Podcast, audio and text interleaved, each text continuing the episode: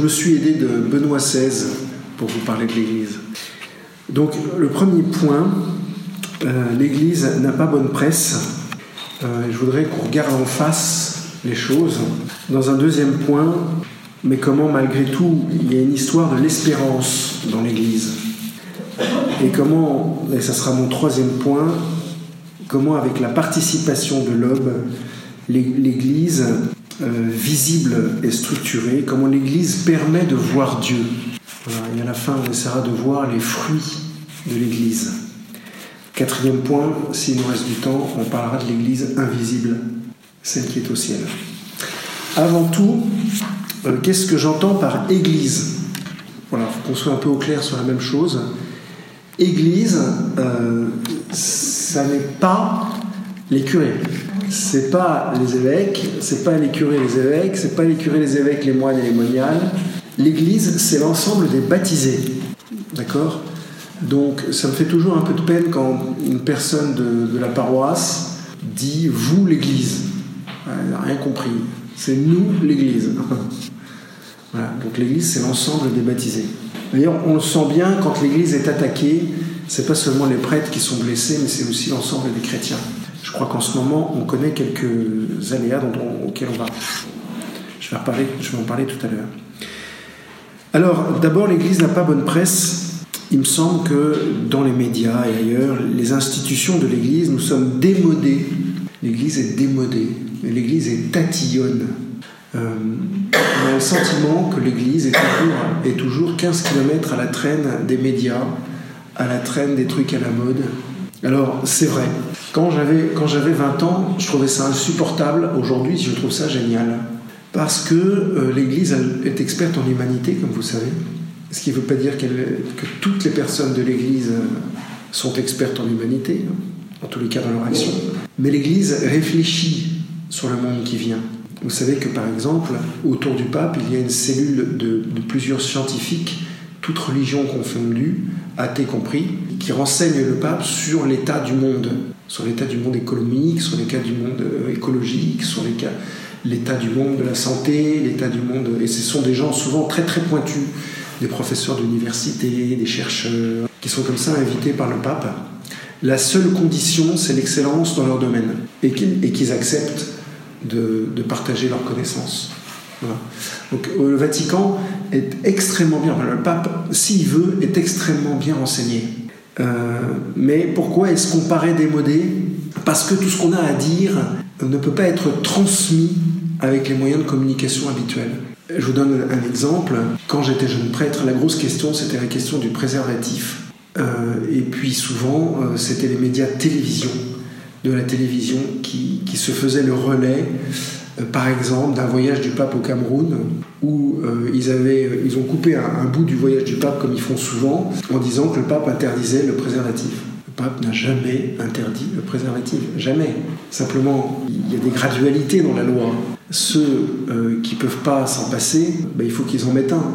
Des jeunes qui ont 10 entre 15 ans et 18 ans, je pense que c'est pas idiot d'avoir une boîte, une boîte de préservatifs dans l'infirmerie. On va pas s'en servir, on veut pas s'en servir. Parce que tout le monde n'est pas capable de vivre la loi, la loi de l'Église. Et donc il faut être capable d'avoir une attitude régulée, ordonnée et mesurée. Un jeune qui n'est pas capable de se tenir, ben, vaut mieux qu'il mette un préservatif plutôt que, que de faire des catastrophes après. C'est évident. Ce que simplement l'Église dit, c'est que la vie est la chose la plus importante. Et ça, elle le dit à temps et à contre-temps. Mais ça, on a, on a beaucoup de mal à l'entendre. Hein. Eh bien, ce message-là euh, est, un message un peu subtil, qu'il est difficile de, transmettre à la télévision. Il faut plus qu'un sujet, un verbe, un complément. D'autant plus qu'aujourd'hui, en plus, le chic des journalistes, c'est de vous interrompre au milieu de la réponse à la question qu'ils ont eux-mêmes posée. Donc on s'en sort plus, ça devient infernal. ça veut dire simplement une chose, c'est que le média, ou plutôt le médium, c'est-à-dire le support de l'information, euh, ne peut pas être la télévision pour certains sujets. Et c'est pour ça que l'Église n'utilise pas la télévision pour tous les sujets. Parfois, il faut utiliser la presse écrite, parfois, il faut utiliser... Parfois, il est bon de ne rien dire, euh, d'envoyer des textes aux évêques et que les évêques eux-mêmes, en fonction de l'endroit où ils sont, transmettent l'information et éduquent leur peuple. Et c'est pour ça qu'il y a différents outils que l'Église a en sa, possession pour, euh, pour aider les gens. Ce qui est vrai, c'est qu'il y a des sujets brûlants dont on ne parle pas, pas assez. Et ça, c'est vrai. Toujours dans le même domaine. voilà, parce qu'on en parle. Moi, j'ai souvent des visites de mères de famille de 7 enfants, 6 enfants, 5 enfants, qui lèvent les bras au ciel et qui me disent toutes Mon père, j'adore mon mari, j'adore mon mari, j'adore mon mari. Comment je fais? Ben, C'est un vrai sujet. C'est le sujet du bonheur, c'est un vrai sujet. Et c'est pas au curé, à mon avis, d'en parler les premiers, parce que je suis pas sûr qu'on en parle le mieux. Mais il faudrait que l'Église euh, en parle de ça.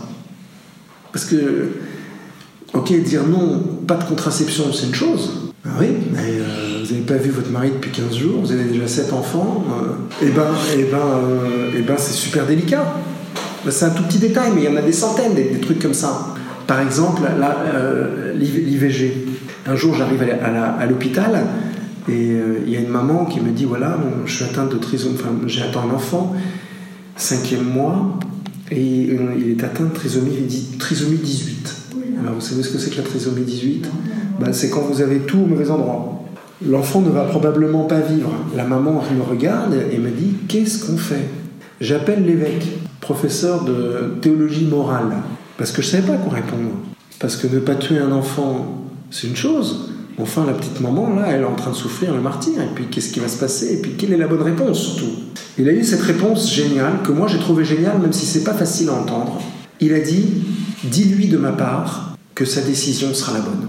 Ben, c'est balèze.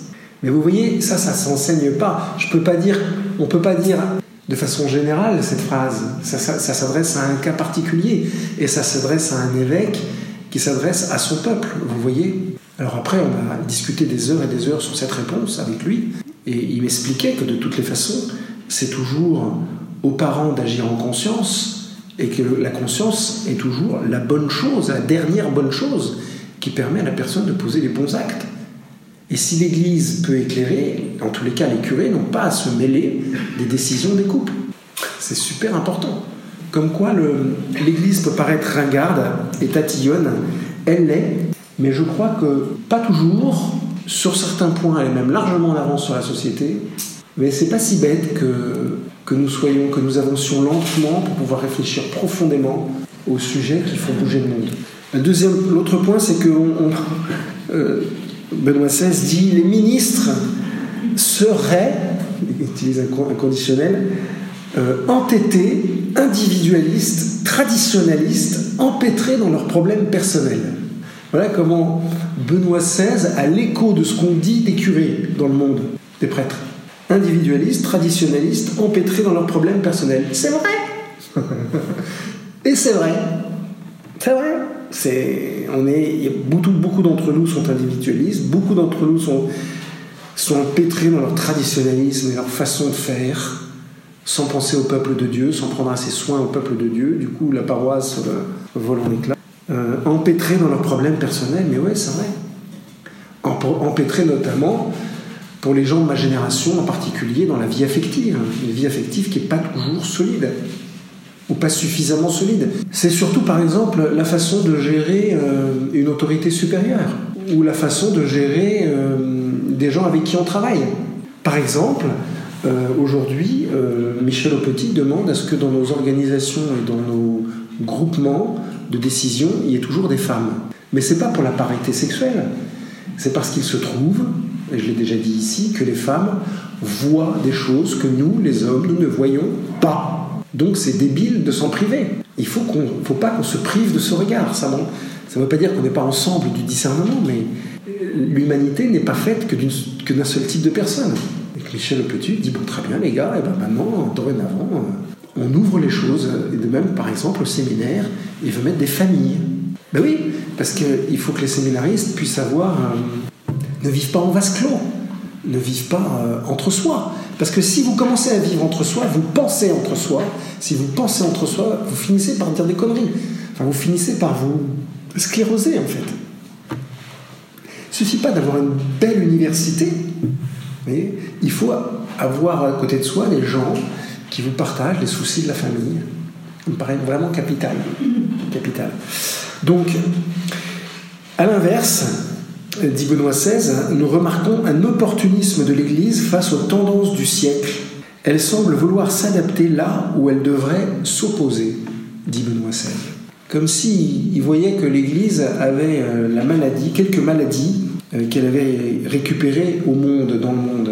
Je pense par exemple au matérialisme. Il faut une sainteté immense pour recevoir 5000 euh, euros et puis recracher au bassinet 4500 euros chaque mois. Il faut une puissance incroyable pour faire ça. Et tout le monde l'a pas, et, je le comprends. Euh, le matérialisme. deuxième point que Benoît XVI a, beaucoup euh, averti l'Église que c'est un grand danger, c'est le relativisme. Tout se vaut. Il n'y a, pas, a, euh, a pas de vérité objective, il n'y a que des vérités subjectives. Ben ça, c'est une maladie du monde. Et c'est une maladie qu'on peut avoir facilement dans notre Église. Bon, bah, par exemple, pourquoi est-ce qu'on n'ordonnerait pas des femmes? Toutes choses égales par ailleurs, elles sont tout aussi capables, c'est vrai. Elles sont capables, même parfois, les qualités ontologiques des femmes, de leur être propre, euh, peuvent servir l'Église sur le papier beaucoup mieux que les hommes. D'abord parce qu'il y a beaucoup plus de femmes dans l'Église, que du coup vous vous connaîtriez beaucoup plus. Puis vous avez un sens de la précision, un sens du détail, un sens de l'être, un sens du divin que nous on n'a pas, au moins. Sauf que Jésus n'a pas choisi des femmes mais des hommes. Et ma grande idée, c'est qu'il a pris les plus tocards pour qu'on voit bien que c'est sa puissance à lui qui s'exerce. Bah oui, forcément. Quand vous avez un crétin qui dit des choses géniales, vous en avez un devant vous, je rigole, mais c'est forcément, vous vous dites, c'est Dieu. Ça peut pas être lui. On connaît trop bien. Non, mais c'est vrai. Et c'est comme ça que le Seigneur fait très souvent. Alors ça ne veut pas dire qu'il n'utilise pas des gens excessivement compétents. Hein. On parlait tout à l'heure euh, d'un professeur merveilleux qu'on aime entendre et réentendre indéfiniment. C'est génial, il faut utiliser les gens compétents. Mais il faut bien comprendre aussi que ces gens compétents nous touchent parce qu'ils profondément ils se sont laissés toucher par Dieu et par l'Église telle qu'elle est. Donc, dernier, euh, dernière petite maladie de l'Église aussi encore, c'est que l'Église euh, se laisse toucher par l'individualisme. Moi, je suis par exemple frappé de voir à quel point, alors prêtre en tête, un curé en tête, à quel point euh, on est capable de dire ce qu'on pense. Moi, je pense que on se rendra absolument pas compte qu'on est prêtre, qu'on est chrétien, et donc, on engage beaucoup plus que nous-mêmes. C'est vrai, quoi. C'est, on peut pas penser en, individu tout le temps, quoi. On engage notre communauté, on engage nos frères et sœurs, on engage notre famille, on engage beaucoup plus que nous-mêmes. Je pense à ce détail-là à propos de l'individualisme. Mais il y en a d'autres, il y a des tas d'autres je suis fasciné en ce moment à Paris. Ça, vous allez me dire, c'est un détail et ça n'a rien à voir avec ce dont on est en train de parler, mais quand même, je fais de la moto dans Paris. Ben, je peux vous dire qu'il y a un truc qu'il n'y avait pas il y a 5 ans. C'est que quand vous vous promenez en moto et que vous essayez de pas se slalomer entre les voitures parce que vous êtes euh, un curé qui essaye de grandir en sainteté. mais euh, ça démange. Mettre la poignée dans le coin, c'est un sujet. Et eh ben, du coup, vous êtes plus lent. Et du coup, vous avez des gars de 20 ans sur leur scooter qui peuvent pas passer. Et du coup, ils klaxonnent. Alors les gars, ils klaxonnent, ils klaxonnent parce que vous les laissez pas passer. Et en fait, moi souvent je me dis, en fait c'est un peu comme si sur leur scooter, ils avaient un klaxon, un klaxon qui disait moi, moi, moi, moi, moi, moi, moi, moi, moi, moi, moi. Et moi, je vous confesse simplement, mais ça je me suis corrigé ces, ces dernières semaines, mais c'est vraiment récent de temps en temps, j'ai tendance à, me retourner, à faire des gestes internationaux.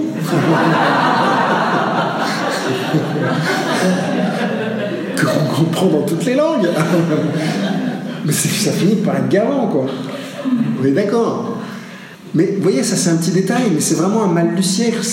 Parce que tu peux pas avancer. Je peux pas avancer plus. Qu'est-ce que tu fais, toi, de klaxonner avec ta moto? Il y a un sketch à faire là-dessus, mais terrible. Vous voyez, l'individualisme. Et ben, je pense que cet individualisme peut gagner aussi l'Église. Voilà, et puis Benoît XVI poursuit et dit bah, c'est vrai que l'Église n'a pas bonne presse parce qu'on nous sert aussi sans relâche dans les médias et ailleurs des scandales de l'histoire de l'Église, inquisition, chasse aux sorcières, persécution des juifs, pédophilie, et j'en passe, et. Et c'est vrai Oui, euh, j'en ai oublié un, tiens, les croisades le sac de Constantinople, à l'occasion d'une croisade vers Jérusalem. Ah, on, rase, Constantinople, on leur pique tout, leur fric, et on repart dans nos familles. Enfin, aberrant quand on y pense. C'est pas un comportement de chrétien, ça. Hein? Bon, voilà. Alors ça, c'est la réalité, c'est vrai. Oui, il faut en rougir, mais c'est pas parce que ça existe qu'on n'a pas à être des chrétiens. Mais du coup, la conséquence, c'est que les personnes qui voudraient s'engager dans l'Église, eh ben, elles ont tendance à vouloir tirer un trait sur le passé. Elles ont tendance à vouloir ne pas voir certaines choses. Je suis sûr et certain que dans les années qui vont venir, il y a des gens qui vont se lever pour dire d'une façon ou d'une autre, l'Église peut fonctionner sans prêtre. Ça, ça, a déjà apparu d'une certaine façon, mais ça va réapparaître d'une autre façon par ce biais-là, forcément. Euh, les jeunes qui s'engagent dans l'Église aujourd'hui, pour moi, c'est des, héros, c'est des, saints, c'est des martyrs, c'est des... Et surtout, je trouve ça très, je trouve très très beau, c'est que bah, du coup, ils ont inventé vraiment quelque chose de, nouveau avec cette Église qui est là et qui est belle finalement. Et c'est ce que je voudrais, euh, ce dont je voudrais parler. Parce que ces jeunes vont se poser plusieurs questions. Première question, peut-on vraiment se fier aux promesses de l'Église, vu ce qu'elle a fait avant? Qui s'engage à garantir la qualité de l'Église du futur? Bah oui, le pape, les évêques, etc. Ça, c'est sur le papier, on est d'accord. Vous avez un jeune de 25 ans qui vient vous voir, qui vous dit Mon père, je pense que j'ai une vocation au sacerdoce. Très bien, machin, etc. Vous l'interrogez, vous voyez qu'il coche toutes les cases. Très bien, au fond vous, vous ne montrez pas parce que vous êtes un bon. Euh, pédagogue, parce que vous voulez que ça vienne de lui et qu'il grandisse. Puis tout d'un coup, il vous pose la question, mais mon père, qu'est-ce qui me garantit que dans dix ans, je ne serai pas pédophile? Bah oui, c'est un sujet. Vu ce que disent les médias, à savoir que les pédophiles sont tous des prêtres. Non mais c'est la vérité, attendez. Écoutez les médias, écoutez la télévision, écoutez la radio. C'est la vérité qu'on entend. c'est pas la vraie vérité. 0,6% hein. de la population des pédophiles, les prêtres. Ça veut dire qu'il va falloir ben, il va falloir. Euh, ben, ça veut dire que la guérison de notre société n'est pas, est pas prête de. Ben, on commence par les prêtres, c'est pas mal, remarque. Et vous voyez ce jeune de 25 ans, qu'est-ce qui me garantit que, que j'aurai assez à manger, vu l'état de la société française Qu'est-ce qui me garantit que je tomberai pas amoureux d'un garçon ou d'une fille? Tout est possible. Moi, je leur réponds toujours la même chose. rien. Tu suis le Christ ou pas. Si tu suis Christ, tu suis le Christ, peu importe ce qui t'arrive. Et là, on, passe à un autre sujet. Mais je les comprends, moi, ces jeunes. Sur la base de quoi est-ce qu'ils vont engager leur, leur vie? De notre petite parole Voilà, on a le droit de se demander où sont les prophètes Où sont les prophètes que les jeunes pourraient suivre? C'est un sujet. Je suis désolé d'être un peu lourd là au début, mais, il faut, je pense qu'il faut y aller. Moi, il y a un, jour un jeune qui vient me voir et qui me dit euh, Mon père, voilà, je me donne à l'église, hein, je me donne à l'église de Dieu, très bien. Et puis silence, puis il me regarde avec un grand sourire et il me dit C'est comme si je faisais un chèque en bois. Bah oui, parce que je sais pas si je pourrais payer. Je sais pas si je pourrais honorer mon, engagement. Bah, moi, non plus. moi non plus jusqu'à aujourd'hui. Voilà. Après, vous allez voir, il y, a des, il y a une vraie vie, mais je préfère qu'on voit d'abord ce qui, ce qui, les, vrais problèmes. Voilà, pour, pour toutes ces raisons, et d'autres sûrement, les jeunes ont de moins en moins le courage de s'engager pour toute une vie au service de l'Église. Alors qu'est-ce qu'on leur répond? Qu'est-ce qu'on répond aux gens qui posent ces questions? Ce que moi je leur réponds, c'est que l'Église est à la fois faiblesse, c'est vrai, mais qu'elle est force dans la faiblesse. Un mélange d'échec humain et de miséricorde divine. L'essence de l'Église, c'est-à-dire l'essence de l'ensemble des baptisés, c'est qu'elle est à la fois divine et humaine, riche et pauvre, claire et obscure, tout en un. Dans l'Église, vous avez tout. Mais il y a aussi la force, il y a aussi les prophètes. Je ne sais pas si ici, beaucoup d'entre vous ont connu le cardinal Jean-Marie Lustiger. Je peux vous assurer que lui, c'était un sacré prophète. Alors évidemment, travailler avec quelqu'un qui pense à 25 ans en avance, ça fatigue. Mais voilà, il y a des prophètes, il y en a, plein des prophètes. Hein. Allez voir Alexis Leproux qui crée Even, où tous les lundis soirs 800 jeunes l'écoutent. Bah, c'est un prophète. C'est de la graine de prophète, ça c'est clair. Mais il y en a d'autres, des tas d'autres. L'Église est une Église de pécheurs, elle est l'expression de la miséricorde divine et de la solidarité de Dieu avec les pécheurs. C'est-à-dire que oui, l'Église est, faible, oui, l'Église est faite de, pécheurs, mais une fois de plus, c'est dans cette obscurité que la lumière apparaît. Et finalement, pour voir la lumière, il n'y a rien de mieux qu'une pièce obscure, ce qui ne justifie pas les faiblesses. L'Église est humiliée par la défaillance humaine, mais en même temps, il demeure en elle quelque chose qui reste efficace et qui provient de Dieu. En cela, nous pouvons fonder notre espérance. L'Église serait donc par nature paradoxe. Elle serait un mélange d'échecs et de bénédictions. Alors, quelle serait l'histoire de l'espérance de l'Église? Ou plutôt, où sont les traits de lumière, par exemple dans l'histoire de l'Église, qui montrent qu'au cœur de cette faiblesse, il y a une lumière incroyable Je voudrais vous donner six exemples. Il y en a d'autres. Abolition de l'esclavage, d'accord? Euh, Eh bien, figurez-vous que euh, même si l'Église a participé à l'esclavage, à l'esclavage en Afrique, à l'esclavage euh, aux Caraïbes, à l'esclavage en Amérique du Sud surtout, on en parlait dans une seconde, eh bien, un jour, un esclave est devenu pape. Vous le saviez ça? En 217, Saint Calixte Ier. Un truc de fou, comme dirait Claire. Alors, oui, euh, vous voyez, une situation d'esclavage, ben, dans une situation d'esclavage, un jour, un esclave devient pape. Il y a à la fois une terrible histoire et en même temps au cœur de cette terrible histoire de la lumière. Euh, je pense aussi à l'unité des peuples barbares après l'invasion des barbares. Vous savez que après l'Empire grec, il y a eu les Romains, après les Romains, il y a eu les barbares. Alors quand les barbares sont arrivés, c'était un problème.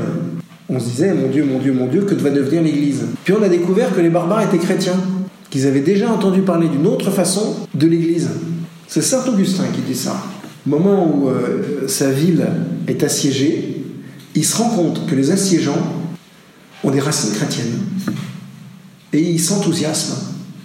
Et il dit, au fond, c'est ceux qui nous envahissent qui vont permettre à la, foi de se diffuser. Vous voyez, moi, à ce propos-là, je pense, pardonnez-moi si je vous choque, mais je, suis convaincu que hum, l'immigration est une chance pour nous, à plusieurs, à plusieurs niveaux, mais notamment euh, au niveau de la conversion.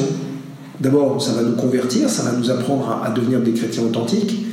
Puis ensuite, comment est-ce que vous voulez convertir un peuple musulman ou autre chose euh, en allant chez eux? C'est pas possible. Coup de bol, ils viennent chez nous. Dans un pays où tous les trois villages, il y a un nom de saint. Vous êtes musulman. Franchement, vous regardez le pays. Vous dites euh, Saint-Romuald, Saint-Valaoug, la Trinité sur mer. vous allez voir, je vais faire tout le, bord de la mer là parce que.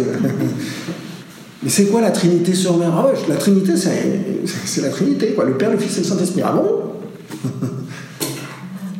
Et c'est comme ça que ça fonctionne. Et je me souviendrai toute ma vie un jour.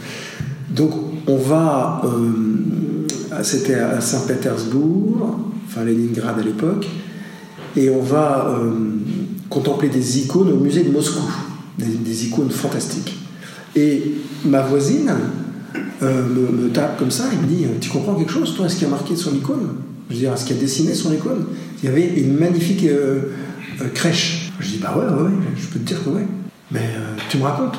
Ouais, pas de problème, je te raconte. Ben voilà, ça commence un jour, un ange est apparu à une femme, tu vois, c'est la femme qu'elle a, peu que... puis alors le mec, il n'a pas très bien compris, etc. Il me voilà en train de lui raconter. Et puis alors, coup de bol, ils avaient bien foutu les choses. Il y avait l'annonciation derrière, la visitation avant, etc. On a fait tout le tour de la salle, etc. Tout. Je vous passe les détails, et je sentais qu'elle était profondément touchée. Elle me dit, mais qu'est-ce qu'il faut faire pour adhérer à la foi des chrétiens? Le décider. Elle me dit, mais ah bon, faut le décider? Je dis, ouais, un jour, il faut que tu te mettes à genoux. Je sais pas s'il m'a pris de faire, faire, ça, vous allez voir la suite. Je dis, il faut te mettre à genoux et puis dire, je crois en Dieu, le Père Tout-Puissant, Créateur du ciel et de la terre. Sauf qu'un jour, on visite le mausolée de Lénine. Je ne sais pas s'il y est d'ailleurs toujours aujourd'hui. Enfin, le mausolée, euh, sur la place rouge, le long du mur, vous aviez Lénine qui était dans une boîte en verre et on pouvait rentrer dans mausolée de Lénine et puis ressortir de l'autre côté. Alors il y avait les gardes rouges, tous plus de 2m10. je croyais qu'ils étaient sur une boîte, moi, au départ, mais non, des mecs. Euh. Et puis dans la queue, parce qu'il y avait une queue qui faisait, qui faisait au moins 500 mètres, ma petite touriste, là, qui est communiste, qui vient vers moi, elle dit Bon, on a le temps, on peut reparler de l'histoire. Et elle me dit Parce que tu vois, j'ai décidé. C'était fin du mois de juillet. Elle se met à genoux sur la place rouge. Elle se met à genoux sur la place rouge. Elle baisse la tête, elle dit Fort, je crois en Dieu, le Père Tout-Puissant, Créateur du ciel et de la je me suis dit Mon Dieu, putain, qu'est-ce que je fais? La minette, elle se convertit sur la place rouge devant le mausolée de Lénine. C'est quand même. Je vous jure, vérité pure. Hein. Aujourd'hui, elle, a demandé le baptême dans l'année suivante, la confirmation. Elle est mariée, elle a des enfants et elle vit très heureuse euh, en banlieue. Mais c'est une histoire de dingue. Mais franchement, et vous croyez que l'homme peut avoir l'initiative de ça? Voilà, c'est à travers les, fêlés que passe la lumière. C'est toujours vrai. Donc, euh, les peuples barbares, donc à travers les peuples barbares, eh ben, il y a une unité qui s'est construite et qui a permis à la foi de rester stable dans les pays. Et je vous disais, Saint Augustin est mort pendant le siège de sa ville par les Vandales. Il a dit que la paix du Christ est plus stable que la puissance pacifique de l'Empire romain, et la foi pouvait et devait intégrer les barbares au même titre que les Romains. Ça ouvre un peu la tête, hein ça ouvre un peu le cœur. Au Moyen Âge, qu'est-ce qui se passe au Moyen Âge? L'Église s'enrichit, les curés deviennent riches, mais quand je dis riche, c'est riche, hein, avec Bagouze et compagnie. Ah oui, avec des vignes, avec des, avec des Saint Vincent de Paul. on n'est pas au Moyen Âge, mais c'est un héritier de ça. Euh, il touchait des prébendes. Mais qu'est-ce que, qu'est-ce que Dieu, quand il voit son Église au Moyen Âge s'enrichir et donc pourrir d'une certaine façon, ben, il suscite un gars qui s'appelle Saint François d'Assise. Et quand l'Église recommence à s'enrichir, elle suscite un gars qui s'appelle François Ier. Sauf que quand, comme on a déjà vécu l'histoire une fois, c'est beaucoup plus puissant, vous comprenez On tremble un peu sur nos bases. Quand ce mec-là se met à parler, on tremble un peu. Hein Sauf qu'il n'est pas tendre avec les prêtres. Mais ce que je veux simplement dire, c'est que au cœur, au cœur de la noirceur, au cœur de la, du péché de l'Église, se lève toujours une lumière. Toujours, toujours, toujours. Et c'est ça qui est passionnant à observer. Quand vous voyez quelque chose de dramatique qui arrive dans l'Église, cherchez où est la lumière, elle n'est pas loin, et elle est belle. Je pense à, à Michel Petit, à qui, à qui on dit euh, Alors, monseigneur, euh, ça va Vous n'êtes pas trop triste Il dit Non, ça va, très bien. Oui, pas à cause de ces affaires de pédophiles, etc. Et l'autre, sans, sans sourciller, lui dit Bah oui, bah, vous savez, moi je suis habitué, moi je suis médecin. Hein. Alors, quand euh, il y a du pu, je prends, je prends un scalpel, je coupe et ensuite je stérilise. et après, terminé. Vous en faites autant? Trois phrases. ça se coachait, mais alors Et ben voilà où elle est la lumière. Moi je trouve ça bien, mais c'est vrai qu'il faut que ça passe par la croix. Acceptons-le simplement. L'Amérique du Sud, vous savez, l'Amérique du Sud, l'Église n'a pas été correcte, hein, notamment l'Église d'Espagne en Amérique du Sud. Euh, alors que l'Amérique du Sud vit de terribles et cruels moments sous la colonisation espagnole, le dominicain Las Casas se lève et dénonce les injustices. Eagle Résultat des courses, l'Église espagnole revient en arrière. Les papes font des conneries. Catherine de Sienne, elle gueule. Résultat des courses, les papes reviennent à leur place, reviennent à Rome. Ils ont mis du temps. Mais Catherine de Sienne, elle, a, gueulé. Qu'est-ce qu'elle a pu gueuler Écrire. Hein? Mais, mais, Catherine de Sienne, elle était, si Catherine de Sienne n'était pas intervenue, bon Dieu serait peut-être passé par une autre femme. Tiens, une femme, tiens. non mais intéressant la vie de Catherine de Sienne. Elle vivait dans une cave en ermite. Elle se retrouve à écrire à des papes pour leur dire de rentrer à la maison et de faire vivre l'Église comme ils sont, en se convertissant entre parenthèses au passage. Les puissants se sont servis de la foi, mais en même temps, cette foi est toujours restée le sel prophétique qui brûlait les puissants et les dérangeait. C'est ce qui se passe aujourd'hui. Pourquoi on fait tellement cas de l'Église? Parce qu'on dérange. Pourquoi on ferait écrit sept livres sur Dieu Pour un gars qui ne croit pas en Dieu, c'est intéressant. Moi, j'ai envie de lui dire, petit frère, continue à écrire. tu vas finir par trouver. Un jour, son 20e livre, ça sera Je crois en Dieu. non, mais c'est un exemple. Mais Dieu est vraiment rusé. Vraiment rusé. Pourvu que l'homme accepte de participer. Donc l'Église a donné aux hommes de tous les siècles passés la conscience de leur dignité intérieure que personne ne peut leur prendre. Qui a inventé les hôpitaux en France? L'Église. Qui a fait vivre les hôpitaux? Les bonnes sœurs. Il y a des ombres, mais il y a aussi de très très très belles lumières dans notre Église. Et vous voyez, je pense qu'il faut qu'on convertisse notre regard, qu'on sache virilement regarder les ombres et les lumières. Alors, l'Église a besoin, a besoin de l'homme. Il existe cette obscurité permanente, mais en même temps, l'Église porte aussi l'espérance dont l'homme a besoin pour vivre. l'Église est confiée à nos mains.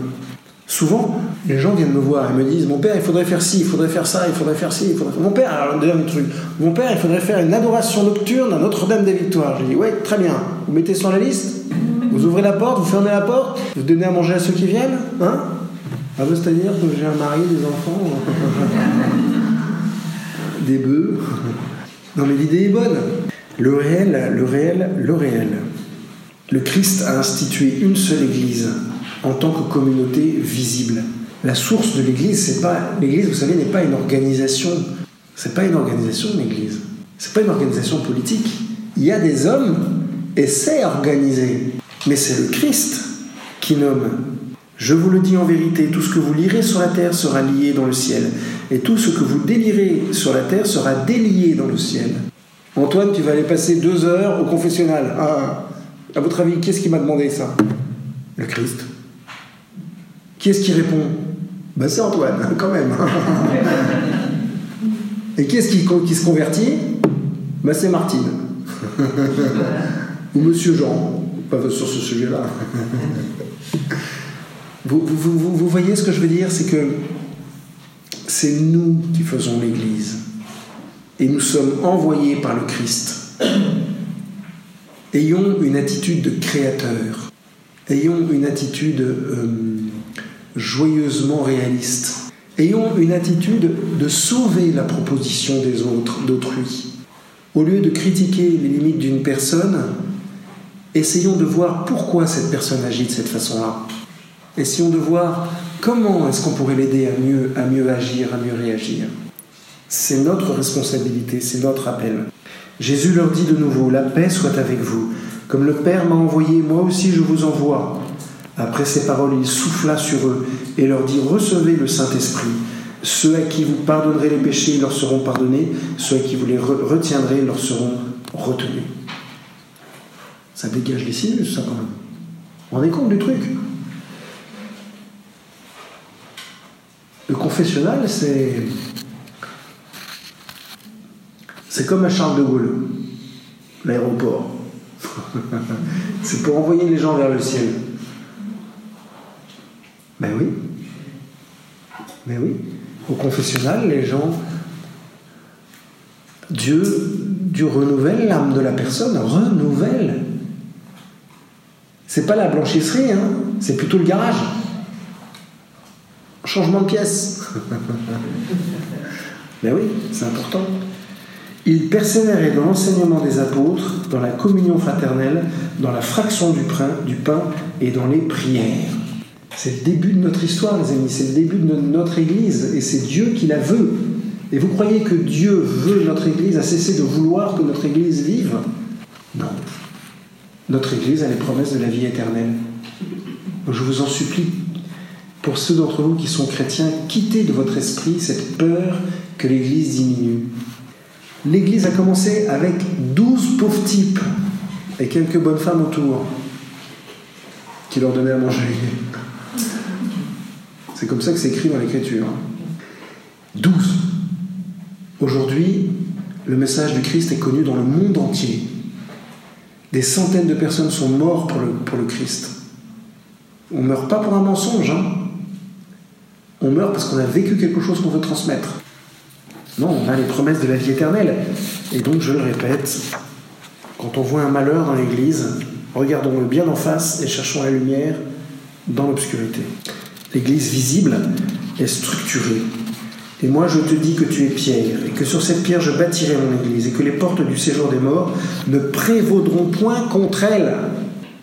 Si vous, vous êtes triste parce qu'on attaque trop l'Église, mais gravez cette phrase sur votre glace tous les matins. Et chantez-la, hurlez-la. Si vous êtes marié, dites-la. et moi, je te dis, tu es pierre, et sur cette pierre, je bâtirai mon église, et que les portes du séjour des morts ne prévaudront point contre elle. Vous pouvez regarder l'église dans sa fragilité et avoir une certitude, c'est qu'elle ne mourra jamais. Comment est-ce que ça va se réaliser ça? À cause d'une autre promesse en Matthieu 28, 20. Et voici que je suis avec vous tous les jours jusqu'à la fin du monde. Il est avec nous. C'est ça la, grande promesse de l'Église, c'est que le Seigneur est avec nous tous les jours.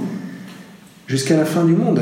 On, veut nous faire peur, et on veut, par cette peur qu'on oublie cette vérité incroyable, c'est que le Christ est avec nous, et qu'on peut grandir avec lui. Comment est-ce qu'on va grandir avec la présence du Christ? Ben À cause des sacrements. Celui qui communie au corps du Christ, à la messe, il a Dieu en acte, il a Dieu agissant en lui. Là encore, c'est un truc de fou. Vous mangez Dieu, mais vous mangez Dieu qui se donne. Donc forcément, si vous mangez Dieu donné, vous allez devenir Jean donné, Claire donné, Agnès donné, Martine donné, Antoine donné. Vous voyez ce que je veux dire? On va être donné, ça c'est sûr. Comme le Christ, on sera livré aux mains des hommes. Ça c'est notre destin. Et livré par le Père. Mais à peine les hommes nous auront pris dans leurs mains, à peine à ce moment-là ils se convertiront. C'est ça le grand destin de l'Église. Je vous ai parlé donc de deux sacrements, mais il y en a plein d'autres. Il, y a le sacrement du mariage, où deux époux vont pouvoir, grâce à cette action de Dieu le jour de leur mariage, grandir dans l'amour à l'infini. Et là, j'en entends certains parmi vous qui me disent ah, Mon père, si vous saviez la femme que je me traîne. Un peu compliqué. Alors, au même moment, il y a la femme qui se dit ah, ben, Mon père, si vous saviez le bonhomme que je me traîne. Et ça fait 40 ans que ça dure. C'est long. oui, sauf que Dieu a fait une promesse et que Dieu est fidèle aux promesses qu'il a faites. Donc si vous voulez vous convertir maintenant, c'est possible. Si vous voulez voir dans votre mari euh, de 95 ans euh, le jeune de 20 ans que vous avez aimé, c'est possible. Évidemment, il va falloir changer de regard et il va falloir laisser le Christ changer votre regard et l'Esprit Saint aussi. Mais c'est possible, moi je le vois tous les jours. Je vois tous les jours des époux qui changent de regard. Et des curés aussi. Veux-tu que je continue à être curé avec un évêque pareil Je dis écoute, on va, voir, viens voir, je vais te montrer un truc. dis, ouais, malin, tu vas me persuader, etc. Non, non, viens voir, suis-moi, viens. 35 ans, le prêtre. Je lui dis voilà, tiens, je te présente maman. Elle dit bonjour à maman. à genoux. Et maintenant, tu vas répéter les promesses de ton ordination. À la fin, le mec, il pleure, il chale comme une madeleine, il s'écroule. Terminé. C'est même plus un sujet. Il rentre dans sa paroisse. Mais j'ai rien fait, c'est la puissance de Dieu. C'est tout. Mais le grand truc du démon, c'est de nous faire oublier cette puissance de Dieu. Mais regardez les, les écriteaux qu'il y a dans cette église. Enfin, c'est incroyable. Si vous doutez de l'Église et de la puissance de l'amour de Dieu, faites des tours dans l'Église. Moi, je voudrais vous voir tourner à l'infini. Il y en a qui le font. Hein. Et puis regardez les écriteaux. En lisant le numéro 200, 2204, non, 22204, je me suis converti. C'est écrit sur un écriteau à côté de l'écriteau, enfin de, l'ex-voto en question. Sacrement des malades. Vous irez voir les prêtres, vous leur demanderez de prier pour vous, de faire des onctions d'huile, et le Seigneur vous guérira. C'est moins cher que d'une consultation à l'hôtel Dieu. Hein. C'est vrai, et les gens guérissent, surtout de leur manque de foi, surtout de leur manque d'espérance, surtout de leur manque de force, et régulièrement aussi du reste. Mais c'est écrit, lisez la lettre de Saint Jacques, hein, sacrement des malades, c'est pas le sacrement de ceux qui vont mourir, hein. c'est pas la navette spatiale vers le là. Hein. Le baptême, le baptême c'est le don de Dieu à l'intérieur. Monsieur Jean, mettez-vous debout là. Qu'est-ce que vous, vous, rendez compte que dans ce cas-là, il y a la Trinité? Il y a la Trinité Père, Fils et Saint-Esprit. Mais regardez, c'est le Saint-Sacrement. Non, mais c'est vrai, la personne humaine qui est baptisée a en elle la Trinité. Du coup, les amis, on ne peut pas se regarder de la même façon.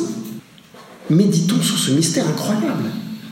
Et vous croyez que la Trinité, chez Monsieur Jean, euh, la Trinité à l'intérieur du cœur de Monsieur Jean, elle enfile les perles Vous croyez que la Trinité à l'intérieur de Monsieur Jean, elle est assise sur un transat elle fout rien Elle est agissante. Et lui, il pourra en parler. à quel point elle le fait agir. Et même un jour, il a été à Ars, combien, en combien de temps, combien de temps 4 jours. 4 jours C'est à 420 km à pied. Mais brûlé, brûlé par l'amour de Dieu. Hein Ouais, asseyez-vous, sinon il va pleurer. mais oui, mais, c'est normal, c'est la vie divine. Il n'y a rien d'extraordinaire. La Trinité fait en nous des choses incroyables, je vous le promets. Et c'est le don du baptême. C'est pour ça que ceux qui ne sont pas baptisés, c'est urgent de leur parler du baptême. Est-ce que tu veux que la Trinité vive en toi? Est-ce que tu veux apprendre à aimer de l'intérieur? Est-ce que tu veux que l'amour infini de Dieu se déploie dans ton être? C'est un vrai sujet tout de même. La confirmation, oui, aïe, aïe, aïe, aïe, aïe. C'est le sacrement qui nous oriente dans l'existence. Il y a des gens qui ne sont pas confirmés. La confirmation, c'est recevoir une antenne, si vous voulez, qu'on appelle une puissance passive en théologie, qui va vous permettre de recevoir les dons du Saint-Esprit pour vous orienter dans l'existence et vous aider à faire les bons choix et à accomplir ce que Dieu vous demande. C'est un sacrement génial. C'est comme un bateau qui sort du port. Et bien la confirmation, c'est comme si on hissait la voile du bateau pour que le bateau puisse aller loin et faire de belles choses. La voile, c'est ça, c'est la puissance qui reçoit l'action du vent et qui va emmener le bateau. Ben, c'est ça la confirmation.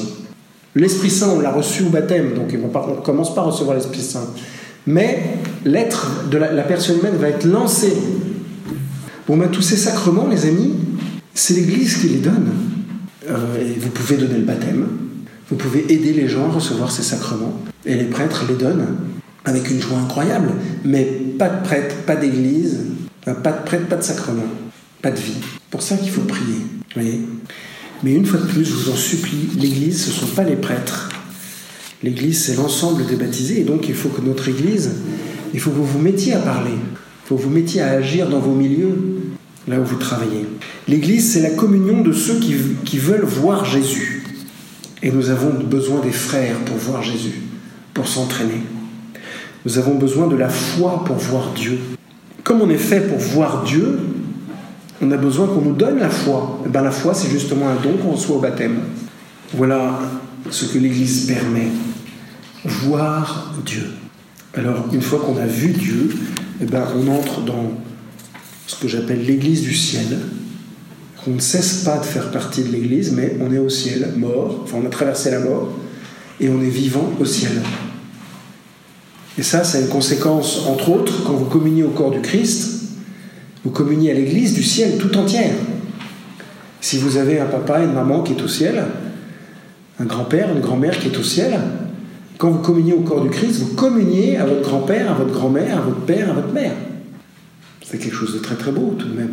Ils sont vivants, ils sont au ciel, vous pouvez les prier, vous pouvez leur parler, vous pouvez les engueuler aussi, comme disait ma grand-mère. Tous les, tous les jours, j'engueule ton grand-père.